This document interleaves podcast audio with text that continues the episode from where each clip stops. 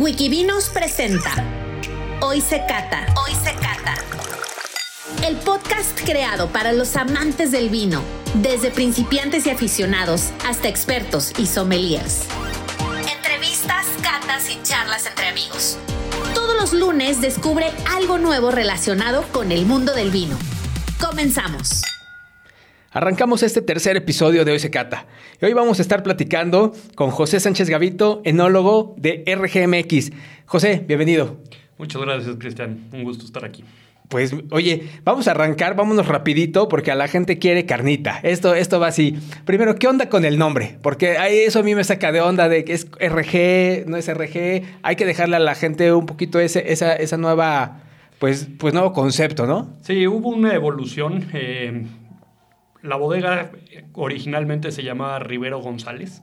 Estamos en Parras de la Fuente Coahuila eh, y es el apellido de la familia, de los hijos del dueño José Antonio eh, Rivero Larrea. Eh, y ese apellido Rivero González, la verdad es que tuvimos la marca durante 12 años aproximadamente. Y en el 2018 compramos una bodega en Nueva York, en la, en la región de Norfolk. Y eh, a esa bodega le pusimos el nombre de RG NY, perdón. Eh, y el objetivo es, pues, es la bodega de Rivero González en Nueva York. El juego de palabras, de letras, eh, era más fácil para el americano pronunciar y eh, traemos la misión de, seguir expandiéndonos en diferentes regiones y se nos hizo muy interesante el poder manejar cada una de las geografías por separado y de ahí el origen de RG, eh, NY y RGMX. ¿no? También somos... Eh, orgullosamente mexicanos. Yo soy enólogo mexicano y me encanta trabajar en una bodega en México. y creo que resaltar ese origen de cada uno de nuestros productos vale mucho la pena, ¿no? Oye, pues qué bueno, qué buena aclaración para que la gente lo tenga claro, porque si de repente a lo mejor vienes con estas ideas de antes y de repente ves que ya cambió, será lo mismo, no es lo mismo. Pero mira, esto fue como una, una pequeña introducción a, a, lo que vamos a estar probando y conociendo el día de hoy. Pero platícanos de ti, o sea, porque tú eres un enólogo mexicano, pocos, hay pocos enólogos mexicanos. Platícanos un poquito cómo fue tu formación, cuál ha sido tu experiencia, de dónde vienes, si solamente le, o sea, haces vino, haces otras cosas. Porque sé que andas muy movido en muchas cosas. Trato de hacer un resumen rápido. Dale, tú date. Eh, mi papá fue el primer maestro de fabricante de ron bacardí no cubano. Entonces ya de origen tengo el alcohol en la sangre, ¿no? Entonces, eh, cuando yo cumplo 18 años, no sabía qué quería estudiar. Me fui a trabajar a Bacardí, Puerto Rico, a modo de poder entender sobre fermentaciones, destilaciones, añejamiento y ver si me gustaba para estudiar algo similar a eso. Eh, me encantó. Decido estudiar ingeniería química aquí en Puebla, en la UDLA. Eh, me gustó, pero no tanto. Y, todo el tiempo estuve obsesionado con temas que tuvieran que ver con producción de alcohol. Entonces, eh, mi tesis la hice sobre mezcal, prácticas profesionales las hice en tequila cazadores. Todo el tiempo estuve tratando de darle vueltas al alcohol para poder aprender más. Y para mí no hay nada mejor que aprender haciendo, ¿no? Eh, en ese tiempo, eh, sobre todo en Puerto Rico, eh, me enteré de que la mejor escuela para estudiar cosas que tuvieran que ver con fermentación era UC Davis. Entonces, después de mi carrera en ingeniería química, me preparé para poder hacer una maestría en UC Davis. Tuve la suerte de que me aceptaron desde el primer año y ahí abrí los ojos para meterme al mundo de los del vino, perdón. el crecimiento de las parras, cómo la viticultura en sí y cómo puedes desarrollar un producto desde el campo, ¿no? Em, ahí mi tesis la hice sobre análisis sensorial de destilados, porque no quería perderme de las dos opciones, ¿no? Yo siempre he pensado que mi carrera está combinada entre el vino y el destilado porque pues, es lo que me apasiona, ¿no? Eh, una vez que salgo de UC Davis, me quedo trabajando en, Napa durante dos vendimias. Una primera la hice en Domaine Chandon, la segunda la hice en Trefeth, en una bodega chiquita en la que pude involucrarme en cada una de las partes del proceso y ahí me decidí a nunca trabajar en una bodega súper grande. ¿Por qué? Porque quiero estar pegado al producto, quiero estar pegado a la viña, quiero estar pegado al proceso y la mejor forma de estar muy involucrado es trabajando con pequeños productores en donde realmente ves estas exposiciones. punto aparte, eh, salgo con una carrera en ingeniería química, una maestría en enología y viticultura y sin saber hacer vino. Entonces decidí durante seis años moverme entre hemisferio norte y hemisferio sur para poder hacer tantas vendimias como pudiera y lograr aprender de grandes maestros. Em, al principio fue difícil porque era complicado que alguien me agarrara porque, insisto, no sabes hacer vino. Y la gente lo que necesita es seller hands, es em, practicantes que te ayuden a elaborar el vino. Em, entonces, fui creando currículum, fui también entendiendo qué tipo de perfiles de vino me gustaban para que la siguiente vendimia la hiciera en un mejor lugar, ¿no? Entonces, afortunadamente, desde el 2012 encuentro una posición en antes Rivero González, hoy RGMX, y de 2012 a 2015 fui el enólogo de la bodega, lo cual fue un aprendizaje increíble. Eh, fui primer bodega mexicana en, hacer un Cabernet Sauvignon blanco, fui primer enólogo mexicano en hacer un vino naranja, y era porque traía muchas ideas de lo que yo veía alrededor del mundo y quería ver cómo se veían aplicadas en México. De ahí, afortunadamente, me permitieron estar haciendo doble vendimia al año en la bodega y tuve la oportunidad de trabajar en Francia con Marcel Lapierre, que es uno de los íconos del movimiento de vinos naturales. Él apareció hace 20 años y cambió radicalmente la manera en la que se toma vino en la región de Bouillé y en Alsacia con mi gurú de producción de vino de viticultura, que es André Ostertag, que es un movimiento biodinámico, que es otra historia. En fin, em, trato de dar este resumen rápido, obviamente se nota la pasión con la que fue cada uno de esos pasos, em, para platicarle a la gente lo padre, bonito, divertido, las oportunidades de viajar y las oportunidades de ver nuevas cosas que hay en la industria de vinos si estás en la parte de producción. ¿no? Oye, y en todos estos años de viajes, experiencias, o sea, ¿tú cómo te definirías? O sea, eres, o sea, biodinámico, natural, orgánico, revolucionario, este, vas contra las reglas, o sea, ¿cuál es tu, visión ah, o, sí, para plasmar esta idea en los vinos? Mira, me encanta ser Punto número uno, sustentable. O sea, creo que ese tema es muy importante. Tenemos que ser conscientes de lo que usamos en el viñedo, conscientes de la utilización de agua que tenemos, conscientes de la química en sí que trae nuestra uva para tratar de aplicar lo menos posible. Ejemplos muy simples. Si yo fermento, si yo cofermento una uva Syrah con una uva Cariñán, inmediatamente la química de las dos mejoran. ¿Por qué? Porque el Syrah tiene un pH muy alto, el Cariñán tiene un pH muy bajo y entre las dos me dan un pH que tengo que tener. Entonces, eh, son tipos de cosas que te permiten eh, aplicar menos cosas tanto en viñedo como en bodega y poder manejártela de forma más natural. Eh, en ese resumen hablo mucho de la química. La química tiene que ser buena. eso es lo que me enseña Lucy Davis. Pero por otro lado, también entender un poquito lo que la naturaleza te está dando y eso es lo que realmente aprendí de trabajar con gente que iba contra las reglas, que hacía lo que ellos interpretaban lo mejor para su suelo, para su clima, para su región, para su terroir, para su gente y a partir de eso eh, como que sacar tu propia interpretación de lo que vas a hacer, ¿no? Eh, no necesariamente me gusta ir contra las reglas, pero me gusta innovar, me gusta pensar fuera de la caja, me encanta hacer cofermentaciones, es uno de los, de los temas que más hemos practicado en la bodega. Obviamente fermentación natural, me fascina eh, involucrarme en eso porque me gusta ver lo que pasa en las fermentaciones, me gusta estar detrás de cada una de ellas. Em, cuando, cuando yo utilizo levadura o nutrientes o los insumos que normalmente se usan en una bodega grande, siento que dejo de hacer vino y que empiezo a hacer más bien formulaciones, más bien como que un refresco o algo que no necesariamente eh, se da por sí solo, ¿no? No, necesario, no creo que sea ni bueno ni malo, pero a mí hace que mi trabajo sea mucho más divertido despertarme y no saber qué es lo que tengo en la fermentación. Despertarme y moverle la temperatura si es que se me está frenando o eh, bajarle la temperatura si traigo una fermentación muy rápido. He hecho fermentaciones de 45 días, he hecho fermentaciones de 3 días. Entonces, la verdad se vuelve súper interesante cuando literalmente no sabes qué va a pasar y que tienes que ponerle todos tus sentidos a que pase lo mejor que tenga que pasar. Oye, ahorita hablamos mucho de la fermentación y todo esto. digo, quizá hay alguien que nos esté escuchando que este concepto de fermentación no lo tenga tan claro. Para hacerlo muy rápido, es el paso del jugo de uva a vino. Es esta conversión, ¿no? O sea, para que la gente diga, cuando hables de fermentación, es este proceso en el cual estás creando el vino. Correcto. Y, o sea, la manera en la que se crea son microorganismos, levadura, que la levadura la puedo poner yo o puede estar en el medio ambiente. Entonces, es la levadura come azúcar, la azúcar la trae la uva y produce en el proceso metabólico de la levadura alcohol y CO2.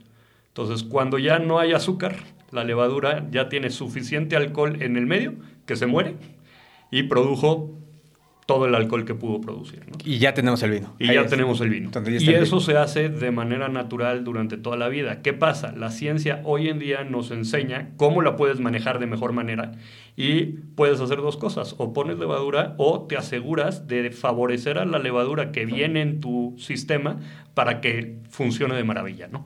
Entonces, eh, tampoco soy un radical que quiero hacer fermentaciones naturales todo el día.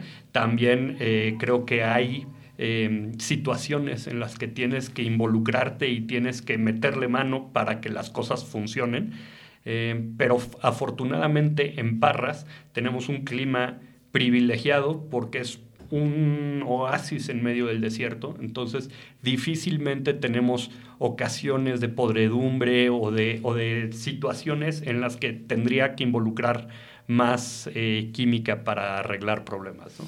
Oye, fíjate que hace unos días tuvimos una clase de vino mexicano con Laura Santander y nos platicaba, platicaba acerca pues de Parras, o sea, de, esta, de esta zona, y para ella era la región que seguramente en los próximos años va a ser el mejor vino de México. ¿Tú qué opinas? Sin duda. Sin duda. digo, no por nada estoy allá. Eh, digo, una cosa clave es el agua. Hoy en día nosotros estamos teniendo algo de problemas con agua, pero nada que ver con otras regiones vitivinícolas, no solamente en México, sino en todo el mundo. ¿no? Una de las fortunas que tenemos es un clima privilegiado, una cordillera detrás en la zona norte de nuestra región, que prácticamente toda el agua que baja por ahí es el agua que tenemos en los subsuelos y que podemos utilizar para los viñedos. ¿no? Eh, también hay conciencia, hay, hay buenos empresarios respaldando proyectos interesantes y es una región que se está dinamizando de una manera increíble. Cuando yo dejo de trabajar en RGMX en 2015, eh, dejé la zona con probablemente 9, 10 bodegas Hoy existen 35 proyectos que conozco. Entonces, eh, si no han ido, les recomiendo que vayan. Es un lugar increíble. La comida es deliciosa y la verdad es que los vinos año tras año estamos eh, encontrando mejores varietales, nos estamos yendo hacia la zona eh, norte con viñedos más elevados y eso pues está cambiando las posibilidades de hacer vinificaciones. Oye, ¿y ahorita qué haces en RG? Estoy como loco con nuevos proyectos. Eh, tenemos, dos, tenemos hoy en día tres líneas, perdón. Tenemos la línea Cielo MX, en donde justo ¿Qué es eh, ahora blanco que trajiste? Sí, traje blanco, rosado. El rosado es un nuevo vino que empezamos a hacer este año eh, porque vemos una oportunidad bárbara en el mercado para este tipo de, vinos. Y tenemos en, en la línea Cielo, tenemos... Em, un cielo tinto que es un ensamble de tres variedades sin guarda y tenemos las tres variedades por sí sola con un año de guarda. Entonces esa es primer línea de etiquetas, ocho etiquetas para la familia cielo y lo que buscamos es em, darle un vino fácil de entender como un vino de entrada al consumidor mexicano. Por otro lado, tenemos la línea RG y en la línea RG traemos muchos proyectos innovadores y muchos proyectos de mucha tradición. Entonces, eh, tenemos vinos con el, el, RG tinto, por ejemplo, que es como nuestro bebé. Es un vino que tiene dos años de guarda en barrica, luego dos años de guarda en botella antes que lo liberamos al público. Entonces es un vino de cuatro años de guarda, eh, que sería prácticamente una reserva, gran reserva para los términos españoles. Eh, blend de tres variedades, Cabernet Sauvignon, Merlot y Cabernet Franc. Entonces blend totalmente bordalés. Y la verdad es que es un vino... Eh, súper, súper bueno, con estructura, muy tradicional. Pero a la vez, en esa línea de vinos tenemos nuestro vino naranja, que es He escuchado mucho de ese vino naranja. es fermentación natural, es una mezcla de Riesling con palomino, en donde lo que estamos buscando, bueno, en un vino naranja, ¿qué es? Es uva blanca vinificada como si fuera tinta. ¿Qué es lo que me apasiona de ese tipo de vino? Es como se hacía el vino hace 2.000, 3.000 años. ¿Por qué? Porque antes había más uva plantada blanca que tinta.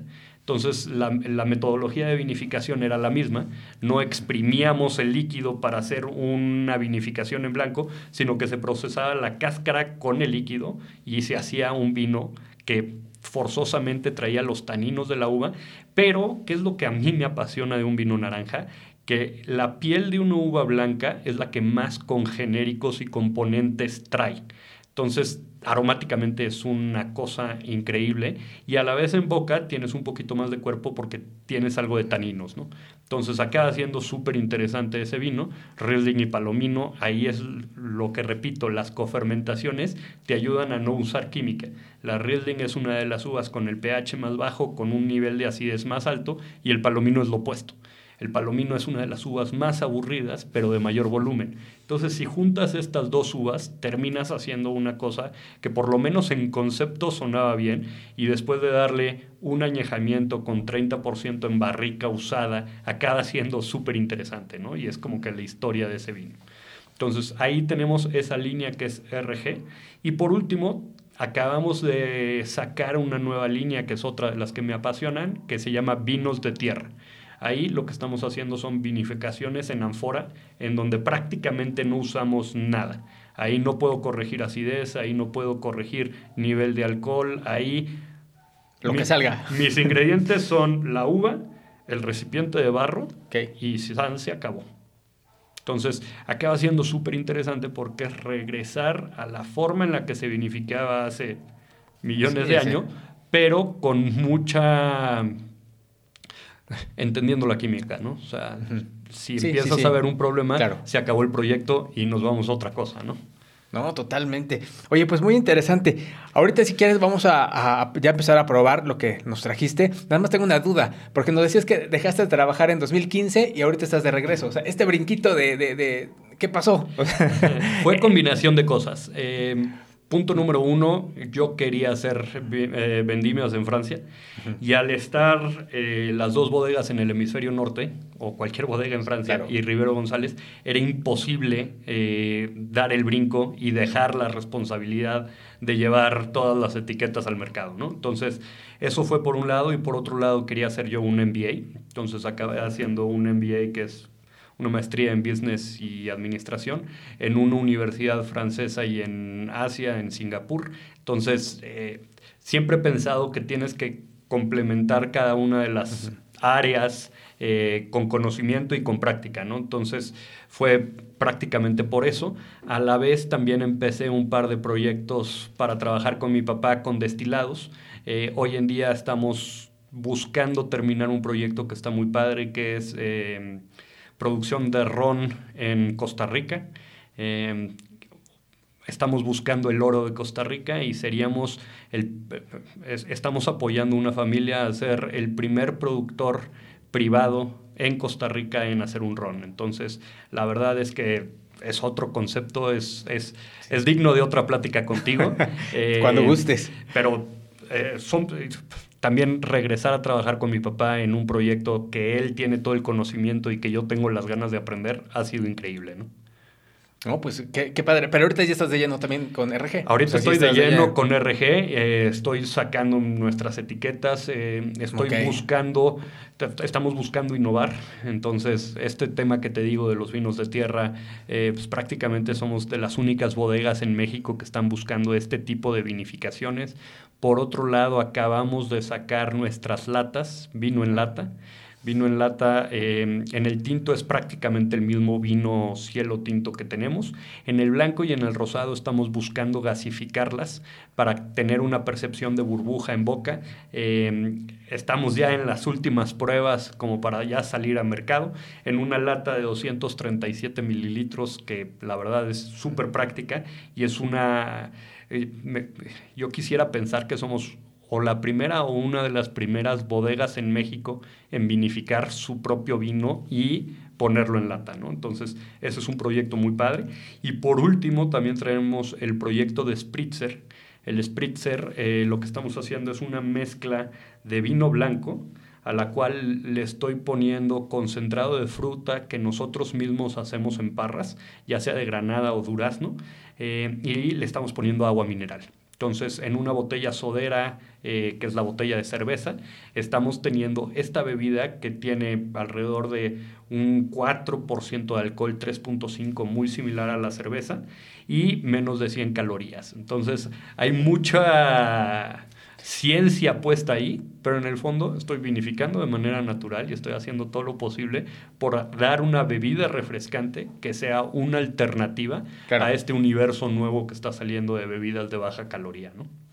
Pues es que le dan, o sea, la gama es para todos, ¿no? O sea, ahora sí que si eres fit, pues te puedes echar tu, tu, bebida sin, sin sumarte tantas calorías. Y para mí esa es una de las claves de RGMX, ¿no? O sea, estamos estamos liderados por gente joven, que lo que estamos buscando es eh, probar absolutamente todo lo que te puedas imaginar para ver qué cosas se nos antoja explotar un poquito más y ver si existe un mercado para hacerlo.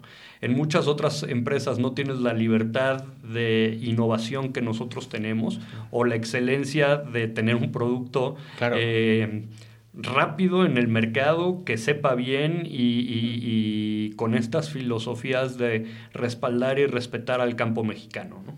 Pues está increíble, la verdad es que no, no, lo, no lo dimensionaba como lo platicas. ¿eh? Ahorita lo cuentas y se, escucha muy bien.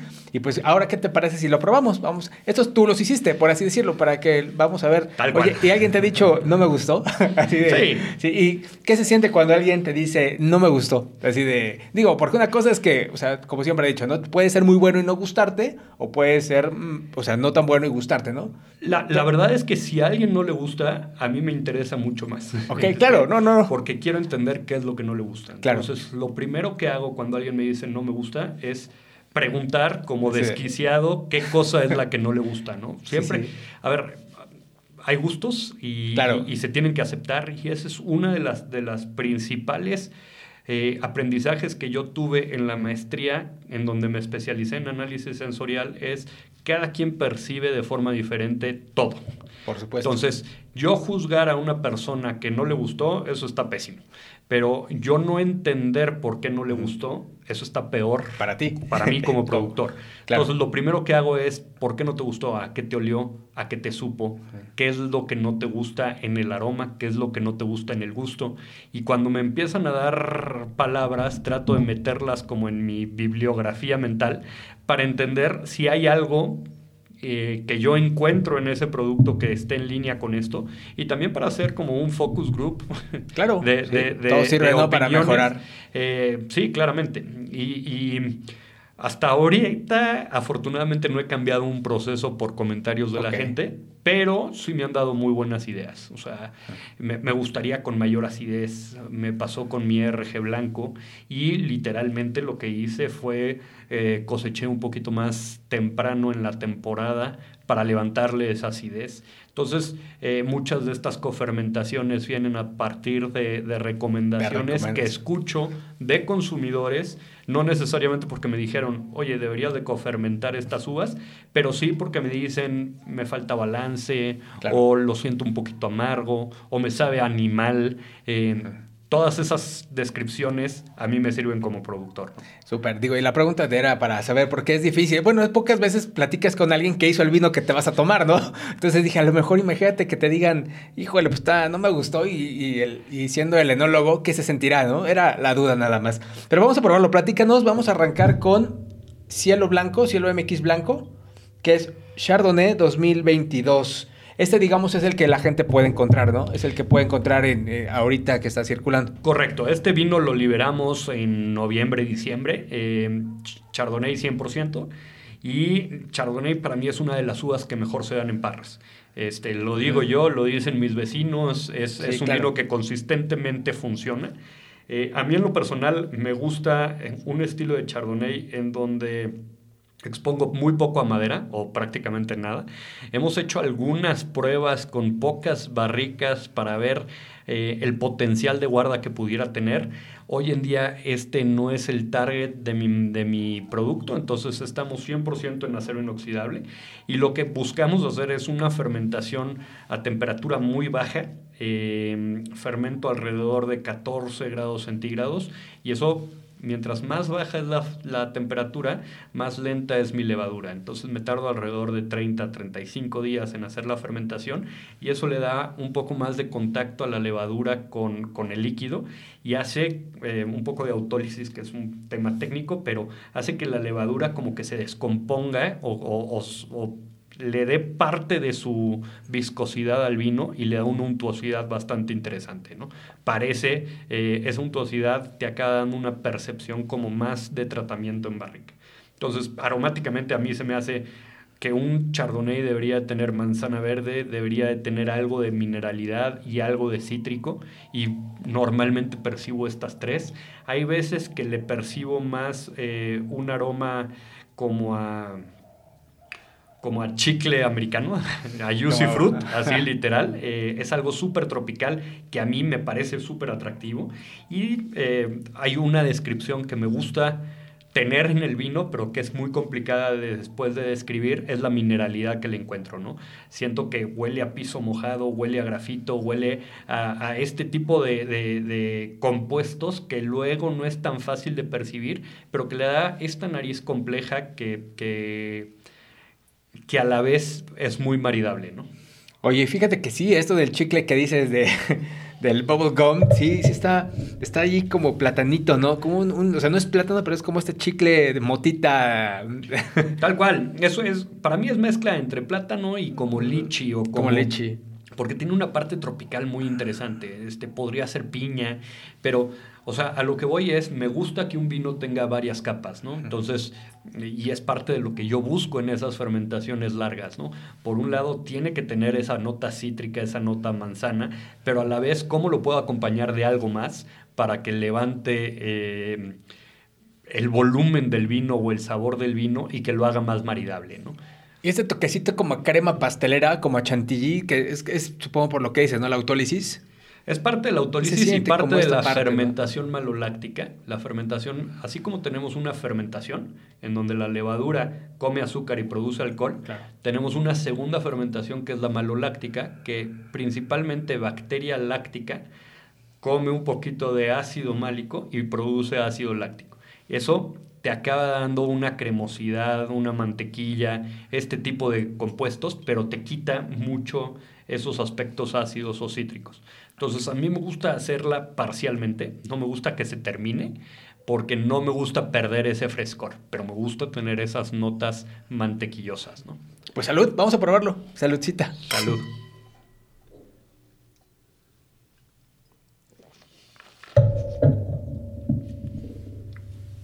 En boca te repito, o sea, busco tener un cuerpo completo, busco tener una acidez refrescante y busco que sean vinos maridables.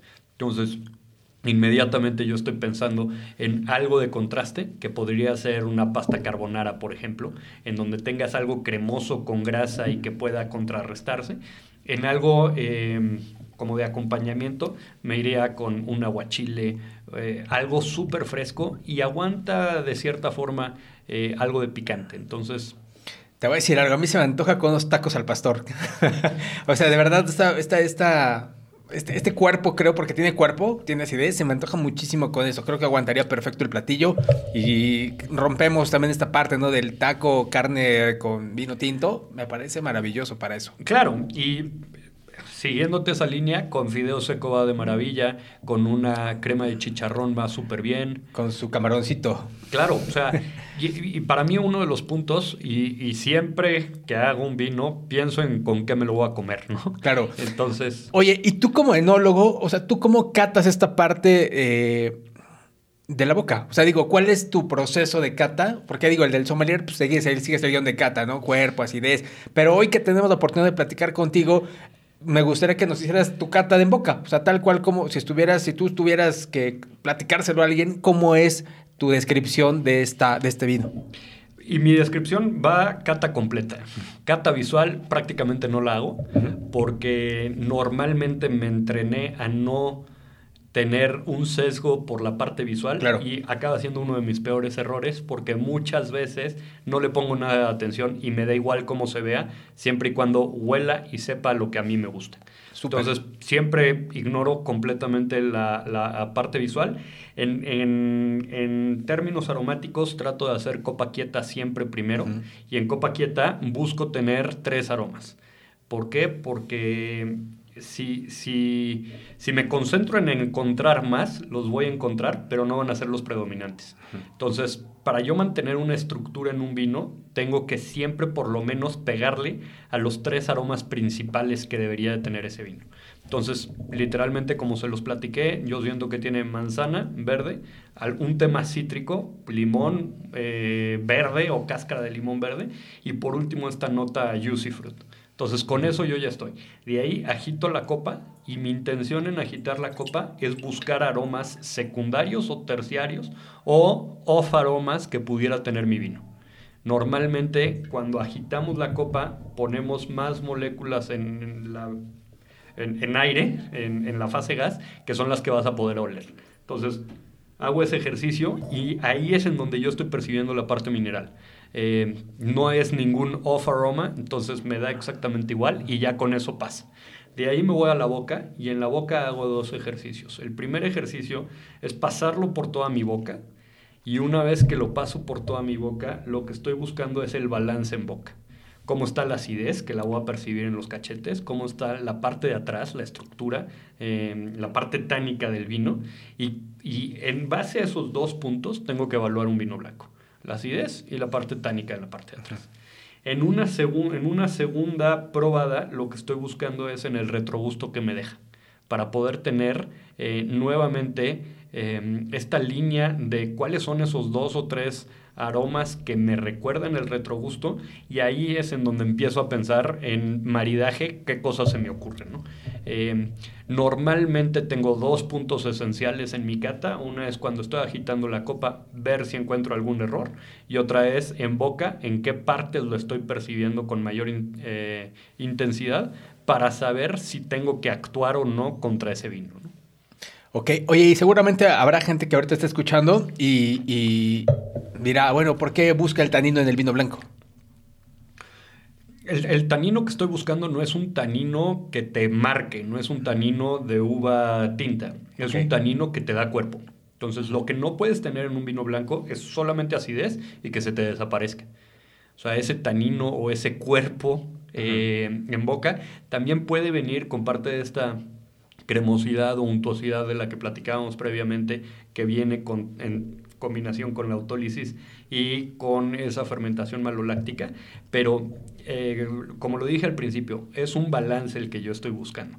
Y ese balance lo vas a tener con el, el backend del vino, eh, porque muchas veces cuando tú estás prensando la uva, puedes eh, prensar de más y puedes tener compuestos que te amargan mucho ese retrogusto. Entonces, siempre tengo mucho cuidado con qué tan presente tengo el tanino en la parte de atrás de mi boca para asegurarme que no vaya a tener este tipo de problemas. Claro, y te pregunto esto porque muchas veces, digamos, en, los cursos, o sea, sí me ha tocado quizá arrancar diciendo que el vino blanco no tiene tanino, como para hacer esa diferenciación o sea, evidentemente, bueno, conforme vas avanzando en tu nivel de estudio, pues entiendes que sí, ¿no? Pero en el primer instante, y que seguramente mucha gente nos está escuchando de, de haber dicho, no, pues ¿cómo tanino en vino blanco? Si siempre me dijeron que el vino blanco no tiene tanino, ¿no? Entonces, ese nada más era ese detalle para aclararlo y que no hubiera una confusión eh, en, en, las personas que están escuchando, ¿no? Literal, difícilmente hay tanino. Posiblemente es mal uso de mi,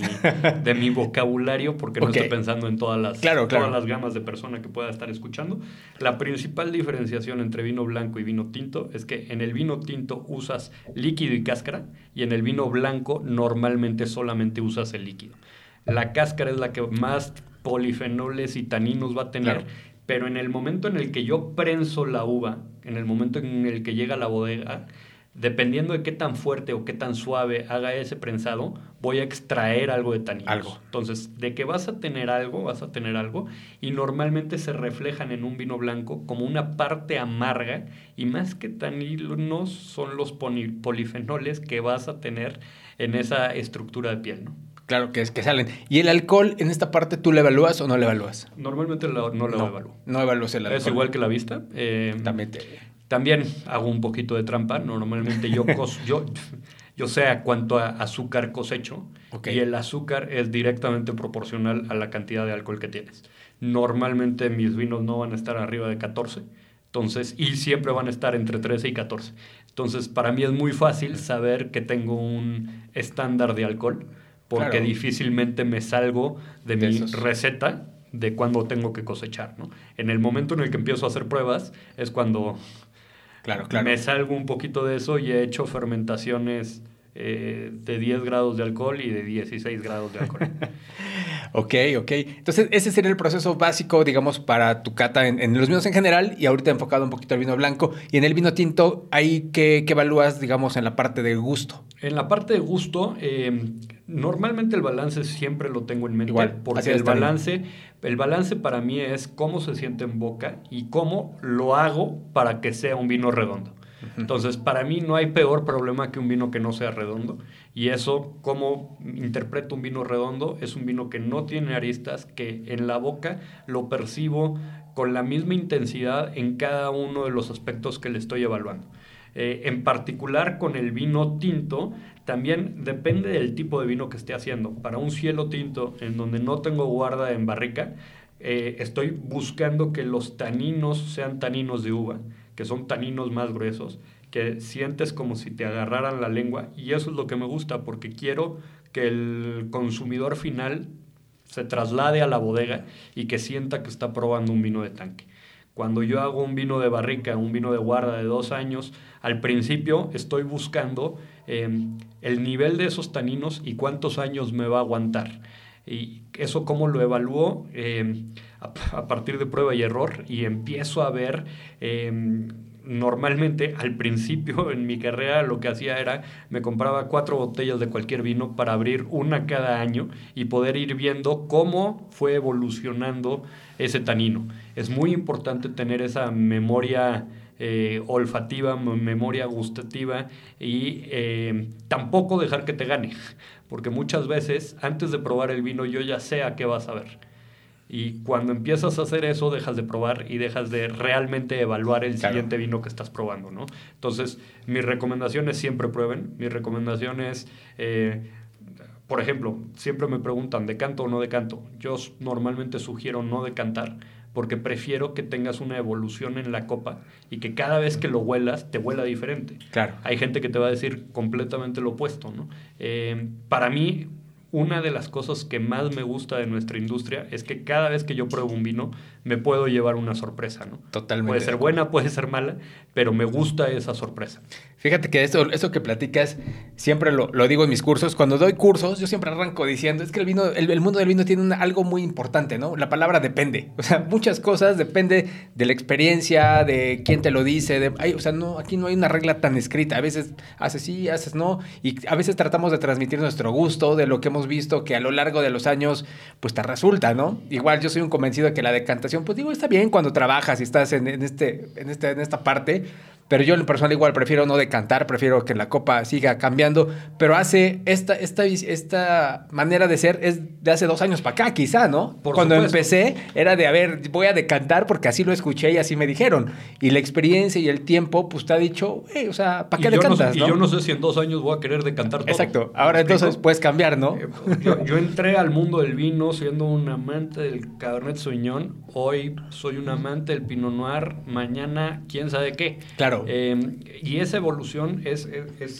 es, válida y es totalmente. apreciable y, siempre regresar a cualquiera de las botellas y saber valorarla y saber em, encontrarle lo bueno. Una de las experiencias que, aprendí de André Ostertag, que es el que les digo que es como mi gurú, es... De Francia, Alsacia. Aprende a vivir el vino aprende a disfrutarlo, aprende a que no tienes que destruirlo en cada una de sus partes, porque qué horrible probar un vino así. Cuando tú pruebas un vino deberías de probar el vino. El vino. No, no descuartizarlo en cada una de las partes, porque qué bien, lo, lo vas a saber identificar, pero no lo vas a saber disfrutar. Entonces, eh, pues como que siempre me llevé esas palabras porque normalmente siempre que probaba un vino lo descuartizaba en cada una de sus partes, en lugar de tratar de probar ese todo. Y hoy en día me voy más con estos balances porque siento que lo disfruto más. Okay. Eh, muchas veces cuando me sirven una copa pido que me sirvan muy poquitito porque ahí sí lo voy a descuartizar. Pero una vez que ya pasó esa prueba, es, es, es, muy padre borrarte de la cabeza que eres un enólogo, que eres un sommelier, que eres un claro. analista de vinos y volverte un consumidor. Creo que vale mucho la uh -huh. pena porque empiezas a disfrutar más eh, de este producto que tenemos. Claro, y fíjate que eso es bien importante porque siempre, como te digo, en los, en los cursos y en, en, en toda nuestra, digamos, misión y visión de lo que queremos hacer es generar más y mejores consumidores. O sea, porque me di cuenta que el tema del vino, sí, ok, si no estudias, si no te metes, si no, si no conoces, lo puedes disfrutar, como dices, pero lo disfrutas más cuando aprendes. O sea, cuando tienes una pequeña guía que te dice, oye, pues es que primero empieza con esto y bájale la temperatura. Una pequeña guía te puede hacer la diferencia para poder disfrutar el vino. Y empiezas a ver el universo del vino. Claro, o sea, a el mí lo que me pasa es conozco muchos consumidores que no salen de Ribera del Duero y, ¿Sí? que, y que prueban mejores vinos que yo. Y que qué padre, y que qué increíble. Pero, te pero, quedas, ¿no? pero no han visto la, mundo, elegancia, ¿no? la elegancia de un Pinot Noir o este Sí, claro. O la belleza de un vino blanco, ¿no? Por ejemplo. O sea, porque hay mucha gente que dice, no, yo nada más tomo tinto porque el blanco no me gusta. Pero, güey, o sea, ¿cuántos blancos has probado para decir que no te gusta el blanco? Por ejemplo, una, una de mis experiencias culinarias más increíbles fue en un restaurante en la Ciudad de México que se llama Meroma, en donde probé uno de mis vinos naranjas. -huh. eh, con un postre de ellos que tienen en base a chocolate y maracuyá. Órale. Nada me pareció más desagradable que esa combinación. Por nada del mundo la quería probar, pero el chef me lo sugirió. El chef dijo, es Okay. que esto iría increíble con eso. Y para mí fue la primera vez que un maridaje Te- explotó, te explotó y la levantó las dos cosas como nunca me las hubiera imaginado. Y ahí, una, una vez que tienes una de estas experiencias, te cambia la vida y ya... Claro. O sea, para mí eso es como que la, la- la- la fascinación o la droga que nosotros tenemos en este, Sí, sí. en este mundo es una vez que tienes una experiencia de esas, la vas a estar buscando toda la vida, ¿no? Exacto. Te voy a platicar algo, digo, ahorita me recordaste mucho. Igual yo probé un maridaje que me, o sea, se me hizo impresionante, que era una panacota de chocolate con vino tinto, boyolé, Moulin Avant, de los, uno de los Cruz, que pues, obviamente tiene, tiene envejecimiento y todo. Se me hizo una cosa maravillosa. ¿eh? Y como dices, desde ahí vives buscando repetir esta experiencia tan fascinante del maridaje. Ahora, por otro lado, sí, o sea, completamente comparto eso.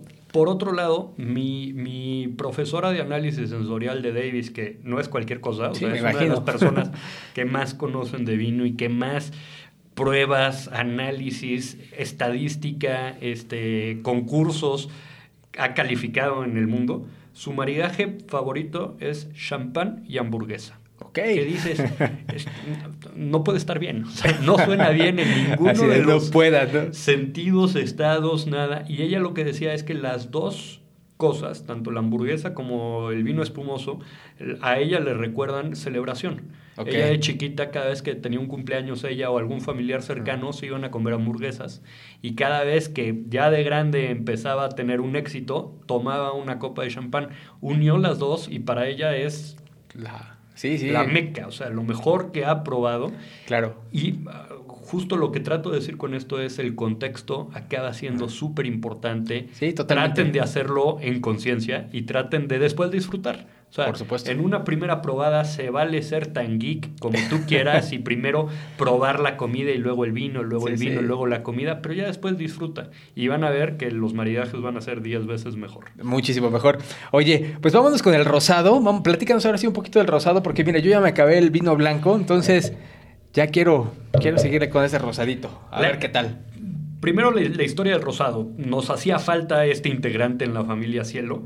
Eh, parte, eh, una parte importante es cómo lo hacemos. Entonces, la metodología Ajá. para hacer este rosado es el sangrado, que para mí el sangrado es la forma elegante de hacer un vino rosado, que es eh, cuando yo produzco un vino tinto, Eh, yo cosecho la uva, la pongo en un tanque y de ahí estoy tratando de intensificar la cantidad de piel que hay por la cantidad de líquido. Entonces, normalmente lo que hacían los productores es abrían la llave del tanque y dejaban drenar parte de ese líquido, entre un 10 y un 20% del líquido que había en el tanque, sangrando su producción y quedándose con solamente el 80% de, de lo que había para concentrar el color del vino tinto. Eventualmente una persona muy inteligente dijo, vamos a capturar ese líquido que se está desperdiciando y vamos a vinificarlo como si fuera un blanco. Eh, entonces así se nace el rosado. ¿Qué es lo que yo estoy tratando de hacer? Las variedades que yo utilizo para mi cielo tinto, que son Syrah, Cabernet Sauvignon y Merlot. Cada una de ellas las fermento por separado porque cada una de esas uvas las cosecho por separado. Entonces yo cosecho primero mi Merlot, que en este caso fue alrededor de un 20% del vino. Después cosecho mi Cabernet, no, mi Syrah, perdón, que ese debe ser como el 40% del vino.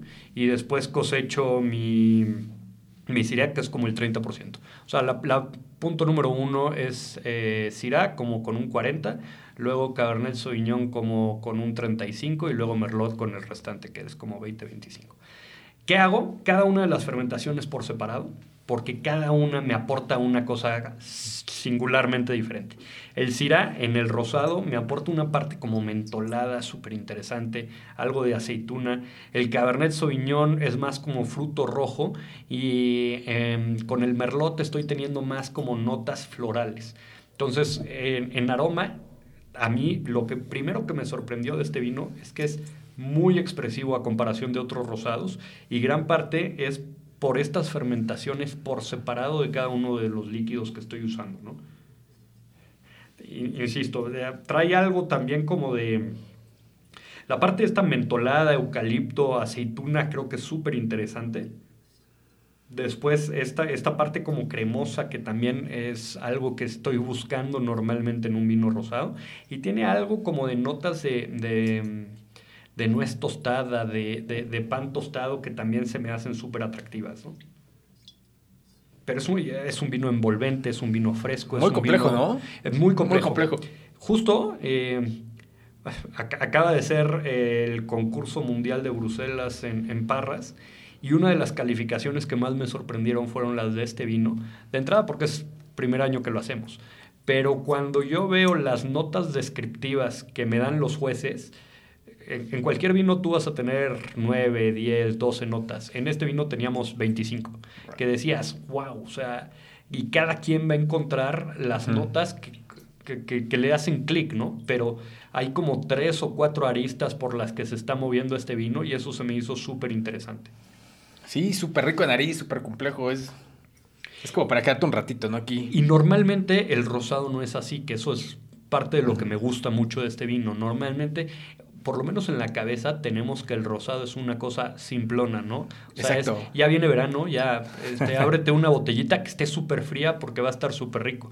En este caso, yo considero que es completamente lo opuesto, o sea, no deja de abrirse, no deja de aparecer cosas y nuevamente, ya estoy pensando en con qué me lo comería y con queso cabrales, por ejemplo, creo que sería increíble estos aromas con algo tan intenso, con un queso tan eh, por un lado, o sea, me gusta pensar en esa, ese choque que va a tener con un queso de estilo pues azul, eh, porque va a estar complejo. También pues, cabe, aclarar que muchos de los peores maridajes se hacen con queso azul. Entonces, cuando encuentras algo que hace clic, es, que, es que es una cosa fuera de este planeta, ¿no? Oye, pues vamos a probarlo. Salud. Perdón que me suelto. No, está bien, está bien, está bien. No hay bronca.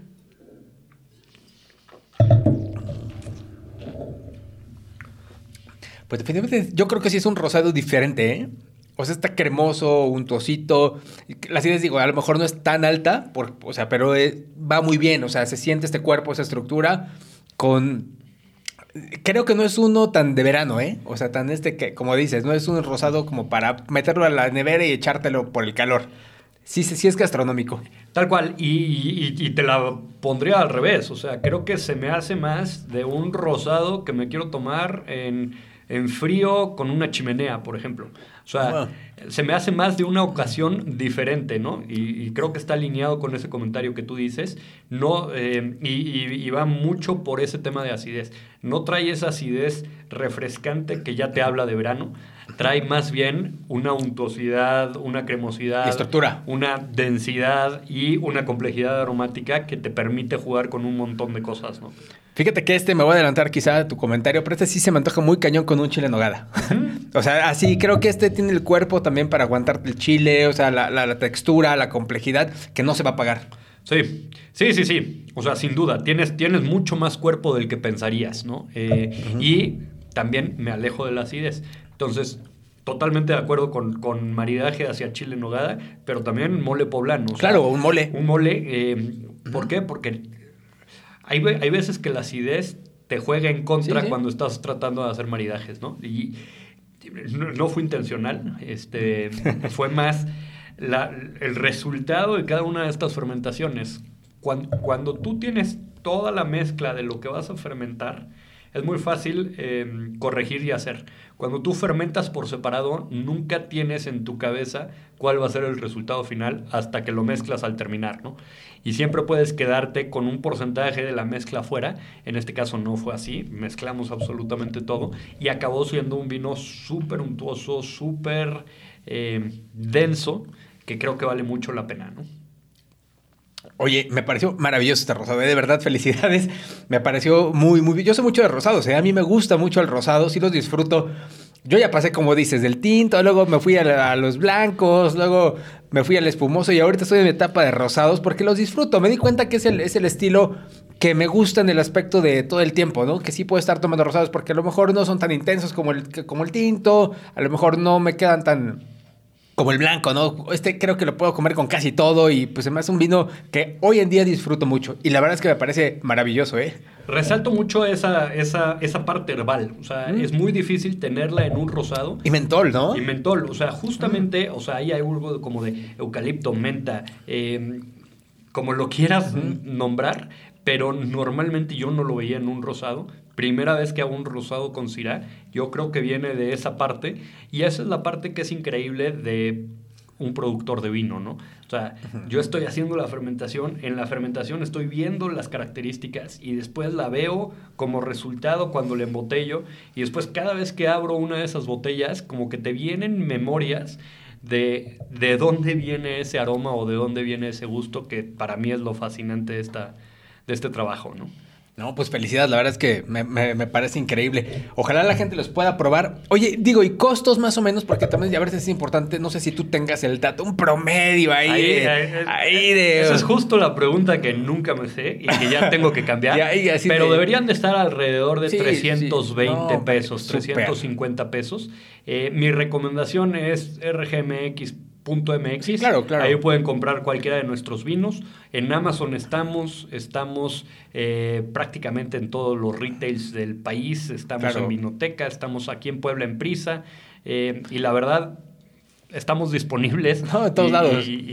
Pero es que esto es muy importante porque también el costo a veces, bueno, en este medio me he dado cuenta que es un factor. Porque a veces dices, híjole, vino mexicano, el, buen vino mexicano a veces es caro, ¿no? Y la verdad es que a veces sí, sí, sí te toca ver, ¿no? Que el buen vino mexicano pues, sí está carito, ¿no? Pero encontrar un vino mexicano accesible, o sea, ese también es súper importante. Accesible tanto en costo como en disponibilidad. Digo, yo, yo vi una línea, no digo, no, sé, no recuerdo exactamente cuál en Walmart, ejemplo. Creo que fue el, el tinto, si no mal recuerdo. Andaba por ahí de los 420 pesos, que era una mezcla, creo que tres uvas también, como Cabernet Merlot y Tempranillo, si no mal recuerdo. Similar o algo así. Cabernet Merlot y Syrah ah, es, el tinto de este De, nuestro rosado. Y sí, o sea, posiblemente esté en 420 pesos. Estos deberían de estar 380 pesos. Creo que, Promedio, creo que es el, precio en el que deberían de estar. Y nuevamente en nuestra página, ahí pueden ver absolutamente ver todo. Eh, la verdad es que hacemos mucho. Esto me faltó mencionarlo. Eh, hoy en día tenemos 50 hectáreas y es de donde sacamos absolutamente toda nuestra producción. A la vez tenemos 250 hectáreas de nogales Y lo que hacemos es contratamos a nuestro personal durante todo el año para que nos cuide los dos cultivos. Eso hace que seamos una empresa socialmente responsable. Claro. Pero, o sea, a mí lo que me importa es que mis plantitas estén bien cuidadas, ¿no? Entonces, si yo les enseño a trabajar bien mi planta, esa persona cada año lo va a hacer de mejor manera y es gente arraigada al campo que van a hacer un trabajo increíble, ¿no? Entonces, eh, una de nuestras filosofías es poder exponer el vino mexicano a un precio justo para, para el consumidor, pero justo también para el productor. Y el objetivo es no posicionarnos como el vino inalcanzable que te vas a gastar todos tus ahorros para poderlo consumir. Queremos tenerlo en la mesa y queremos que la gente lo, lo, pueda consumir. Hacemos un esfuerzo bárbaro en ponerlo a un precio competitivo eh, y el objetivo es ese, ¿no? Es que la gente sí pueda estar consumiendo vino mexicano y que se den cuenta que tenemos un producto de primerísimo nivel, ¿no? ¿no? Y de primerísimo nivel. Y ahorita me queda claro que, y esta es la línea de entrada, ¿no? Supongo que la gente va a poder, digo, conforme van subiendo las gamas, probar cosas todavía más complejas. Correcto, correcto, pues, pero dentro de esa complejidad, o sea, yo creo que mi vino más caro está en mil pesos. Ah, ok, Porque muy mucho, mucho de nuestro esfuerzo es poder tener el vino a, un precio justo, insisto. Eh, mi vino naranja debe estar en 700 pesos, 650 pesos y o sea, yo creo que son productos que el consumidor tiene que probar, tiene que probar las diferentes regiones. O sea, claramente yo siempre voy a abogar por Parras porque considero que es la mejor región en México, pero es increíble ver lo que están haciendo en Guanajuato, lo que están haciendo en Zacatecas, lo que están haciendo sin duda en, en Ensenada, Valle de Guadalupe. Oye, y aparte tienen dinosaurios. aparte, ¿no? El vino del dinosaurio. Sí. para los que no conozcan, eh, tenemos la, guía del din, el tour Dino y Vino, que es, un esfuerzo que hizo el, gobierno del estado porque hay una zona paleontológica en toda la laguna. Em, era una laguna, cuando se seca hay mucho em, fósil de dinosaurio que vivía ahí. De hecho, en cada una de las bodegas hay una representación de un esqueleto a nosotros nos tocó...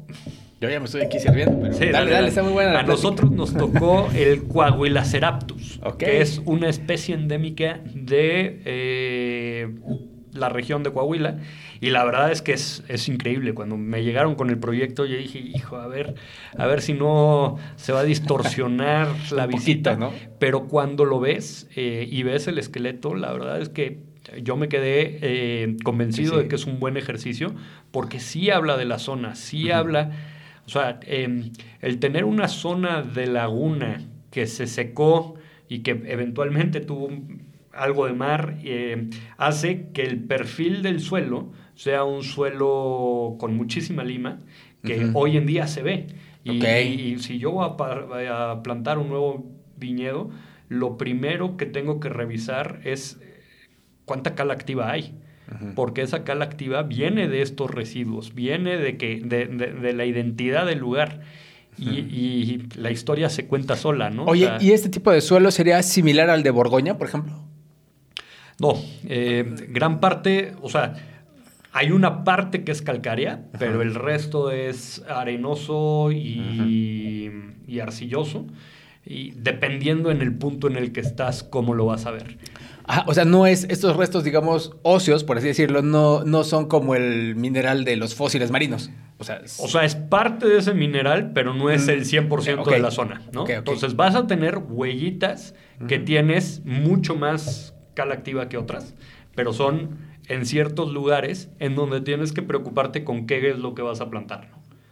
Súper. O sea, acaba siendo otro tema y bastante. Sí, no, pero bien interesante. Oye, y hablando de otro tema, mira, yo creo que en esta plática, lamentablemente estamos llegando al final del podcast, pero o sea, sí hay que hacer la segunda parte con el naranja y el tinto, porque creo que nos vamos a aventar otro, otro, otras tres horas platicando sobre vino, probando, y la verdad muy, eh, muy interesante, José. La verdad es que felicidades porque ha sido una charla que he disfrutado muchísimo y que evidentemente quiero probar el naranja y el tinto de, de las diferentes gamas para comprometerte aquí con la gente del podcast, pues en tus visitas a Puebla, tú dinos cuándo y volvemos a hacer el siguiente, la parte 2, ¿no? De esta, de esta charla. Yo feliz de la vida, la verdad, eh, súper agradable la visita eh, y me encanta lo que estás haciendo. No, gracias. Puesto en lo que quieras.